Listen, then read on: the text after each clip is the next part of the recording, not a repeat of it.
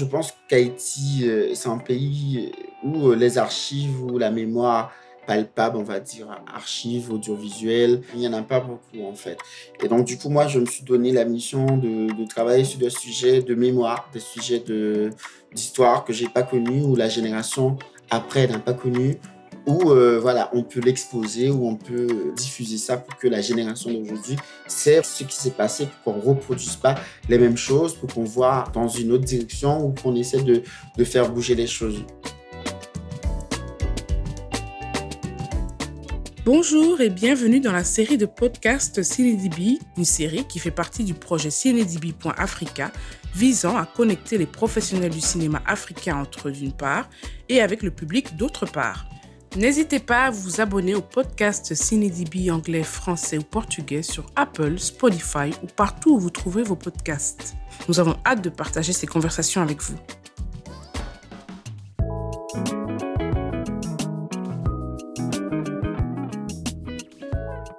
Ici votre hôte Giamambou, curatrice et critique de cinéma et dans ce podcast, j'ai le plaisir d'échanger avec Samuel Suffrant, réalisateur qui nous vient d'Haïti. Dans cet épisode, on parlera de comment Samuel Souffrant a commencé dans le cinéma et où il en est aujourd'hui. Samuel Souffrant est réalisateur et producteur haïtien. Il est président de l'association KIT, un collectif de photographes et cinéastes haïtiens basé à Port-au-Prince. Il est aussi responsable de programmation des rencontres de documentaires en Haïti organisées depuis trois ans par le collectif. Avec lui, nous verrons aussi ensemble quel est l'état du cinéma en Haïti, plus précisément à Port-au-Prince. Bref, nous verrons si ça tourne en Haïti. Merci de vous joindre à nous pour cet échange, j'espère qu'il vous plaira. Bonjour Samuel. Bonjour Dia, un plaisir euh, d'être avec toi. Bonjour, bienvenue hein, dans ce nouveau podcast. Alors avec toi, on va voir euh, si ça tourne en Haïti. En tout cas, toi, tu es né et euh, tu as grandi à Port-au-Prince, réalisateur et producteur, comme on l'a dit président de l'association, un collectif de photographes haïtiens basé à Port-au-Prince et aussi responsable de programmation des rencontres documentaires en Haïti, organisées depuis quelques années par le collectif. Mais revenons un peu en arrière. Qu'est-ce qui inspire un jeune haïtien comme toi et le pousse à faire du cinéma? Qu'est-ce qu'il vit dans l'enfance, toi qui as grandi à Port-au-Prince? Qu'est-ce qu'il regarde sur petit et grand ou grand écran, par exemple, qui puisse l'inspirer à devenir un créateur d'images sur grand écran? c'est toujours drôle, en fait, ma venue au cinéma. Et moi, je parle surtout de, de la photographie. Je faisais du graphisme. Et puis, justement, j'ai rencontré une communauté de cinéastes parce que après le tremblement de terre en Haïti, en 2010, à Port-au-Prince, il y a eu euh, la création d'une école qui s'appelle Silence Institute. Et cette école-là, avec cette école, j'ai rencontré pas mal de gens et qui faisaient du cinéma à, partir de là, justement, on échangeait des films, je regardais des films avec eux. Puis je suis devenu, en... moi, j'étais déjà dans l'image, en fait, dans la photographie. Je faisais un peu de vidéo, mais pas vraiment du cinéma. Et là, je suis tombé amoureux de ce médium-là, par cette communauté-là. Et aujourd'hui, euh, c'est devenu un métier, quoi. Je, je fais que ça. Et euh, je travaille dans le cinéma, je fais du cinéma, je continue à porter des projets, etc. Donc, c'est un peu ça c'est un peu le hasard en fait. C'est un peu le, le hasard de, de, la vie en fait. Et tu es aussi euh, promoteur, donc tu fais aussi de la programmation. Euh, est-ce qu'on a besoin de... La réalisation ne suffit pas, il faut s'entourer d'autres d'autres métiers dans le, dans le corps professionnel? En fait, c'est comme on dit euh, souvent, bon, pas qu'en Haïti, parce que là, pour, avec ma réunion à Locarno d'ailleurs, j'ai vu la même chose. C'est un peu le luxe, en fait, de dire qu'on est réalisateur, en fait. Et dans ces pays-là, on peut pas être juste réalisateur, en fait. C'est impossible. Il faut apporter d'autres métiers. Il faut, il faut, il faut initier d'autres choses, parce que si tu es juste réalisateur, tu vas passer tes films où? Tu vas regarder quel type de film? Où est-ce que tu les regardes? Donc, c'est impossible d'être que réalisateur. Il faut créer des ciné-clubs. Il faut... Donc, en fait, les initiatives se, se prennent par obligation, par nécessité. Tu n'es pas dans le luxe où tu crées, machin, etc. Tu es dans l'obligation de créer. Cette obligation de créer amène d'autres choses, en fait. C'est obligatoire. Est-ce qu'il y a une génération aujourd'hui, une vague ou une génération de créateurs, de réalisateurs et réalisatrices qui fonctionnent un peu comme vous? Ah ben oui, heureusement, il y a, y a, une, y a une vague, on va dire, de, de réalisateurs et réalisatrices, en fait, qui sont euh, aujourd'hui dans, soit dans des collectifs, euh, qui portent euh, des festivals ou qui organisent des masterclass, qui sont dans leur jeunesse, en fait, parce que justement, le cinéma haïtien est quand même dans, dans sa jeunesse aujourd'hui, dans, dans, si on va regarder la coproduction, la diffusion internationale, etc.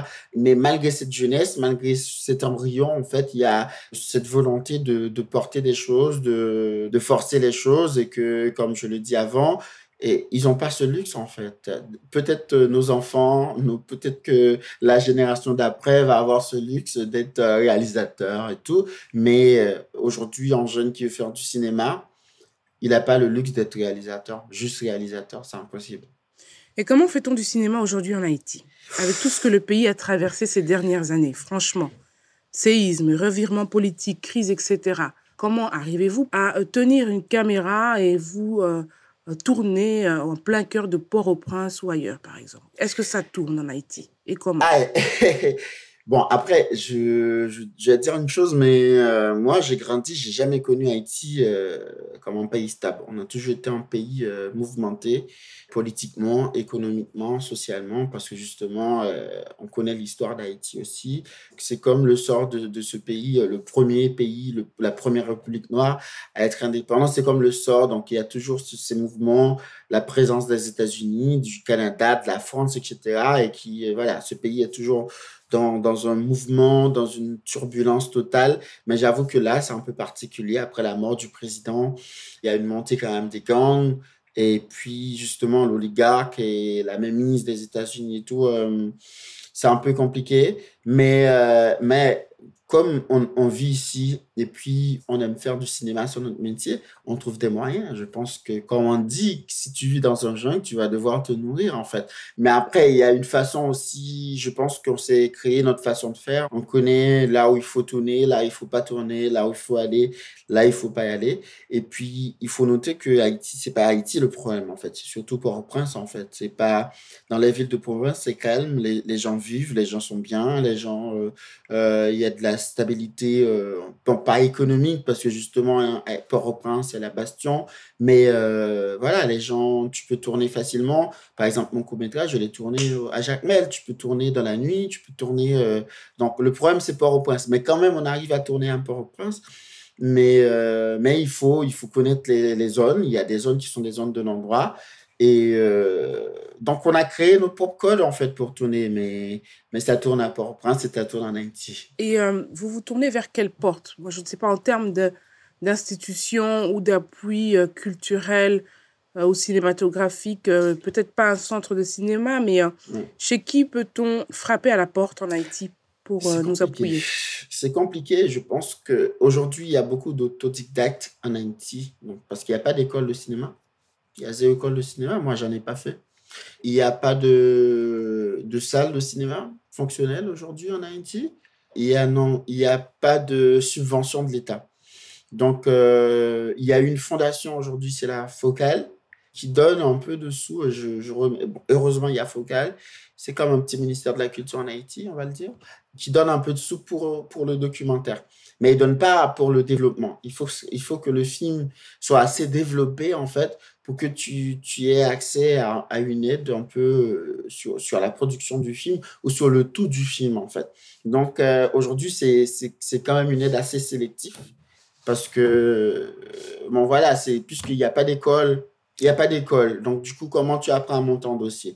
Comment tu fais un synopsis? Comment tu fais une note d'intention? Comment tu fais ton traitement? C'est devenu très, très compliqué, en fait, euh, pour monter le dossier en tant que tel. Donc, du coup, il y a... Ça, tourne, mais ça tourne de façon, euh, de façon autodidacte, de façon autoproduit. Et bon, des fois un peu, on va dire, euh, pas toujours bien, quoi. C'est pour ça que c'est pas toujours diffusé internationalement, parce que des fois, c'est pas c'est pas toujours potable, mais heureusement aujourd'hui il y a quand même euh, il y a quand même une conscience où il y a quand même une, une petite génération quand même euh, on va dire euh, c'est pas beaucoup quand même quand on parle de génération mais il y a quand même quelques têtes qui s'en sortent et que voilà ils, sont ils se placent aujourd'hui dans, dans des marchés et qui apprennent à connaître les formes à connaître comment créer un dossier comment monter un dossier comment faire un film. Donc du coup Je pense qu'il va falloir un peu attendre encore deux, trois ans pour voir le fuit de cette génération, de cette nouvelle génération. Mais aujourd'hui, ils se, ils se placent dans, ils, sont en train de développer des films, ils sont en coproduction. Et donc, euh, je pense qu'il va falloir encore attendre un peu. C'est un peu ça la réalité de, de cet espace euh, pour tourner. Mais euh, on est obligé d'aller vers la coproduction. C'est obligé parce qu'on ne peut pas faire un film tout seul en Haïti. Euh, c'est impossible. Il n'y a pas de subvention, il n'y a rien. À moins que tu prends ta caméra et tu filmes. Bon, il faut une équipe, etc. C'est un peu compliqué quand même. Il faut attendre quelques années pour voir que donc, cette idée de coproduction qui s'installe de plus en plus soit un peu, donne un peu de fuite et qu'on voit les résultats un peu. Et est-ce que cette coproduction, elle est euh, nécessairement tournée vers l'Occident? Euh, Je fais rapport par rapport à la situation géographique d'Haïti, euh, contrairement aux autres pays d'Afrique qui ont tendance évidemment en premier lieu, si production a lieu, à se tourner vers l'Europe, par exemple, parce que les liens historiques, culturels, etc., sont plus directs. Est-ce que Haïti, quelle est sa démarche? Est-ce qu'elle se retourne plutôt vers l'Amérique du Nord? Je pense à ce que vous dites, ça commence à bouger. Citons quand même euh, le mm, long métrage fiction de Jessica Genesis Freda, qui a fait sa première à Cannes l'année passée en 2021 et qui a quand même remis le spot euh, sur Haïti, en tout cas au point de vue cinématographique. Où se tourne cette coproduction essentiellement? Essentiellement vers la France. Ça, ça a rapport à, je pense que ça a aussi rapport à, à l'histoire, mais ça a aussi rapport à la langue. Ça a aussi rapport à l'accès parce que Haïti, euh, on est à côté de la République dominicaine, donc, euh, mais on ne parle pas espagnol. On parle un petit peu l'anglais, mais c'est quand même, quand je dis on, c'est pas on, mais il y a quelques personnes qui parlent un petit peu l'anglais. C'est quand même le luxe en fait. Et le français, c'est plus accessible pour les gens qui ont été à l'école, qui ont fait de l'université ou des gens qui sont élevés dans des familles, etc. Donc, je pense qu'il y a cette tendance d'aller vers, vers la France par rapport à l'histoire, par rapport à l'accès à la langue. Mais deuxièmement, il y a aussi, euh, ouais, c'est ça, le non-accès des, langues, en fait, que à peine, maintenant, aujourd'hui, par exemple, on est en train de discuter sur les, sur les échanges avec, par exemple, la Colombie, par exemple, la République dominicaine. On peut faire des échanges de techniciens, etc. Donc, aujourd'hui, on peut faire des choses ensemble, mais ça reste quand même très porté vers, vers la France, la coproduction. Et sinon, bon, justement, avec la CP, on commence à essayer d'aller vers d'autres productions et on voit il y a d'autres aides en fait qui existent dans les autres pays dont on pourrait, avoir accès, mais justement, puisqu'on n'est pas connecté, donc ça, ça, ça, restreint les choses et on se, on se dit, euh, voilà, il y a, on, va, on va vers la France. Donc, euh, il y a une petite conscience, une petite volonté, donc euh, qui se met en place. Et puis deuxièmement, il y a, il y a certains endroits en Haïti, par exemple, il faut tourner avec un noir, il ne faut pas tourner avec un blanc. Pourtant, les noirs, ils sont beaucoup à côté. Il y a des petits, des petits trucs comme ça qui s'installent et hum, bon, on est, on, est devenu de plus en plus conscient. Mais j'avoue que la coproduction euh, aujourd'hui que je parle, internationale, etc., c'est plutôt euh, vers la France, vers, vers des fonds un peu, pas des fonds français, mais surtout les, beaucoup de fonds qui sont qui se disent euh, pays du Sud, des fois sont installés en France ou en Europe, en fait, et, c'est aussi ça la réalité. Quand tu reçois le fonds, c'est un fonds du Sud, mais c'est un fonds de la France. c'est la réalité. Merci. Et pour venir, revenir à vous, pardon, votre dernier court-métrage, Agoué, réalisé, en tout cas produit en 2021, traite sur euh, les départs, l'immigration, un thème qu'on connaît très bien en Afrique, en tout cas ces départs vers l'Europe, mais dont on parle un peu moins par rapport à, à l'Haïti. Mais vous, vous avez décidé de le porter sur écran. Je propose qu'on écoute un petit extrait. Puis bons amis c'est la mer. Vague l'espoir. L'espoir, la vie l'autre côté.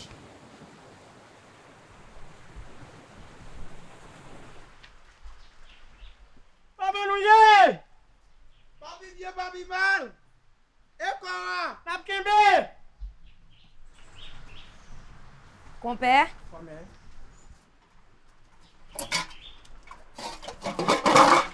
Chéri. Pa santi dlo nan vizaj li kompèm?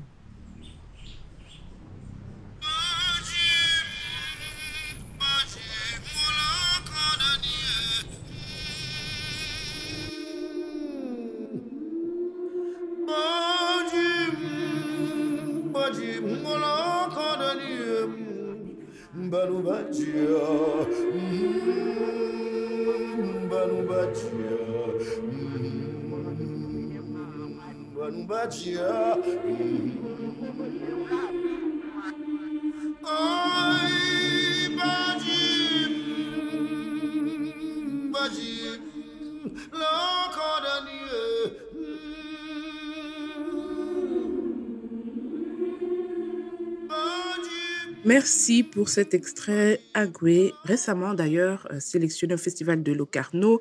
Félicitations pour ça. Euh, J'invite vraiment les auditeurs et les auditrices à aller trouver euh, les images euh, de cet extrait en ligne ou euh, s'ils peuvent se procurer, voir cet excellent court métrage qui, moi, personnellement, m'a beaucoup touché. Qu'est-ce qu'on entend, ce couple que vous avez confronté à la thématique de l'immigration, des départs? Qu'est-ce qu'il raconte? Et surtout, j'ai cru comprendre que c'était un projet un peu personnel. Ouais, et en fait, cet, cet extrait, c'est comme une hymne à l'amour, en fait. Là où ils se changent, ils se disent qu'ils s'aiment. Ils vont rester ensemble, ils vont euh, laisse-moi t'emmener dans le paradis, laisse-moi euh, t'emmener dans cette ville du bonheur. euh. Et donc, c'est un peu euh, un hymne à l'amour, en fait. Et le fantasme de cette, de cette dame qui reste, en fait, qui attend. Et je suis justement attaché personnellement à cette, euh, ce récit ou cette histoire parce que je développe un documentaire euh, sur cette histoire similaire. Parce que mon père, en 1980, sur la dictature de Duvalier, le dictateur à l'époque, en fait, les Haïtiens fuyaient massivement le pays, mais mon père aussi, il, il, voulait fuir le pays et il voulait partir aux États-Unis. Donc, euh, il a pris le bateau pour aller aux États-Unis. Ah, Ils étaient 22 sur un petit bateau à voile, en fait. Et mon père, il est resté 22 jours en mer, sans manger, sans boire, il m'a dit, en buvant que l'eau de la mer. Et malheureusement, il n'est pas arrivé aux États-Unis. Il est retourné en Haïti, aidé par un autre bateau, parce que leur bateau était, euh, ils ont perdu leur chemin. Donc, justement, c'est cette histoire qui m'a inspiré le court-métrage. Mais en fait, ce qui, m'intéressait, c'était les gens qui restaient. C'était pas surtout les gens, mais les femmes qui restaient. Parce que beaucoup de fois dans ces, dans ces voyages, c'est les, c'est les hommes qui partaient. Et les femmes restaient pour attendre un homme qui, part, qui, qui va aux États-Unis en bateau. On ne sait pas s'ils vont mourir, on ne sait pas si euh, vont arriver. Parce qu'il y a des hommes qui arrivaient et qui donnaient de nouvelles après 5 ans, après 2 ans, après 10 ans. Il y a des hommes qui donnaient jamais de nouvelles. Il y a des hommes qui refondaient leur famille en arrivant aux États-Unis. Donc maintenant, comment, comment rester? Comment attendre en fait? Comment, comment on peut attendre 10 ans? Comment on peut attendre 3 ans? Comment attendre quelqu'un qui monte sur un bateau, un petit bateau à voile, et qui part aux États-Unis avec, la mer géante? Comment grandir un enfant sans, papa? Comment, dire à l'enfant que ton père, il est aux États-Unis, il va arriver, il vient chercher? Donc, il y a cette attente qui m'a intéressé. Et justement, on est, la femme accepte, pas parce qu'elle n'a pas de volonté, des fois, euh, mais des fois, c'est un choix de d'amour, en fait. Des fois, c'est un choix. Quand je dis d'amour, c'est pour, euh, pour l'amour d'un enfant, pour l'amour d'une famille. Des fois, c'est un choix euh, parce que euh, économique, parce que ils se disent si on meurt pas sur le bateau, si on meurt pas en mer, on va mourir de faim. Donc, euh, et puis il y a aussi cette tendance, euh, bon ça c'est un peu euh, très, c'est très historique en fait, c'est que dans ces années-là, en fait, dans les années 80, 60, euh, dans les vagues de Duvalier, les gens qui partaient en Haïti, donc il y a des gens qui, qui envoyaient des photos avec des frigos pleins de poulets, plein de lait, il y a des gens qui faisaient des photos dans des, dans des studios avec, euh, avec des, des ratiels, etc. En fait, cet, cet American Dream se nourrissait de plus en plus en Haïti. Et aujourd'hui, euh, encore, ça, ça se nourrit, en fait, cet American Dream. Donc, justement, c'était l'attente qui m'intéressait. C'était à quel moment on reste et on attend. Et c'est surtout un film qui, qui, qui s'intéresse aux gens qui restent ou aux femmes qui restent, en fait. Merci en tout cas pour euh, ce partage et ce témoignage. Euh, C'est un documentaire très important que j'invite les auditeurs ou les auditrices à. Vous avez aussi euh, fait d'autres documentaires euh, avant ça. Vous disiez plutôt euh, en début de podcast que vous étiez parti de l'image et de la photo. Mais pourtant, vos sujets sont très sociaux, si je puis dire, très proches de la société haïtienne. Grâce à vous, en tout cas, on découvre certains aspects, notamment Rigoise, où vous traitez de la violence des enfants et survivre en 2018 aussi un documentaire sur la disparition hein, des résistants, si je puis dire, des, des- régimes en place. Est-ce que vous pouvez un peu parler euh, brièvement de, de ces projets-là et surtout comment est-ce qu'on défend de tels projets cinématographiques en Haïti? Moi, je dis que ma matière première est Haïti. Je fais du cinéma haïtien jusqu'à présent. C'est ça qui m'intéresse.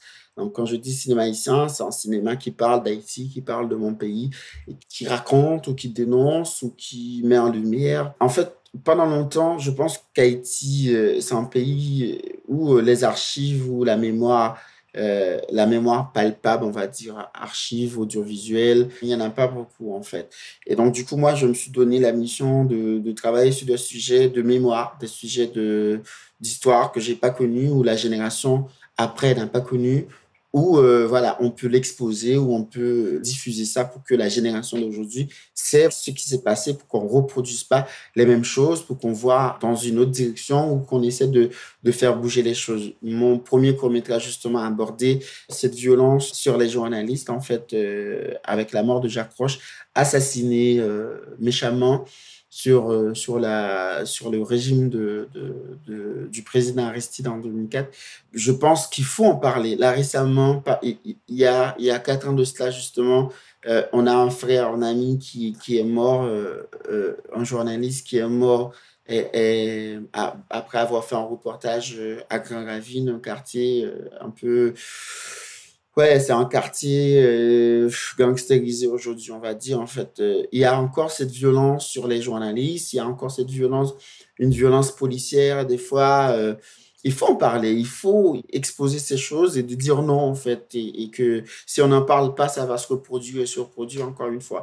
Donc, du coup, par exemple, euh, mon, mon court-métrage euh, documentaire Rigoise, ça traite un peu de la violence faite aux enfants. Donc, il y a, y a un outil ou un, un objet euh, que les parents utilisaient aujourd'hui encore, encore aujourd'hui dans les quartiers défavorisés, dans les quartiers pauvres. Moi, ma mère, elle avait sa petite grigoise aussi. Cet objet s'appelle une grigoise. C'est un objet fait avec des nerfs de bœuf et plié en, en, trois, en fait. Et que c'est les fouets qu'on utilisait pour, pour, vraiment pour battre les esclaves.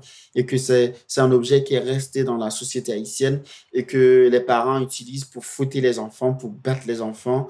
Pas fouetter, on va dire battre même pour battre les enfants. Donc, du coup, tu peux avoir des, des cicatrices sur ton corps après avoir été fouetté, etc. C'est des, des formes de violence euh, coloniale, euh, mais euh, qui se reproduisent dans, dans la méconnaissance des, des, choses et que voilà que c'est important d'en parler et que ça peut amener en fait un esprit critique sur la chose et une lumière sur la chose en fait. Et tant qu'on s'éloigne de ces quartiers, tant qu'on s'éloigne de, de ces réalités-là, on pense que c'est plus là. On, peut, on peut imaginer que c'est plus là. Mais c'est juste des fois, on est en train de bouger d'une, classe à une autre, d'un, d'un espace à un autre, et qu'on est devenu de moins en moins conscient, où on n'est plus face à cette réalité, mais c'est des réalités qui existent, qui sont là, et c'est important d'en parler. Je me donne un peu la mission que, voilà, que mon cinéma peut être utile, en fait.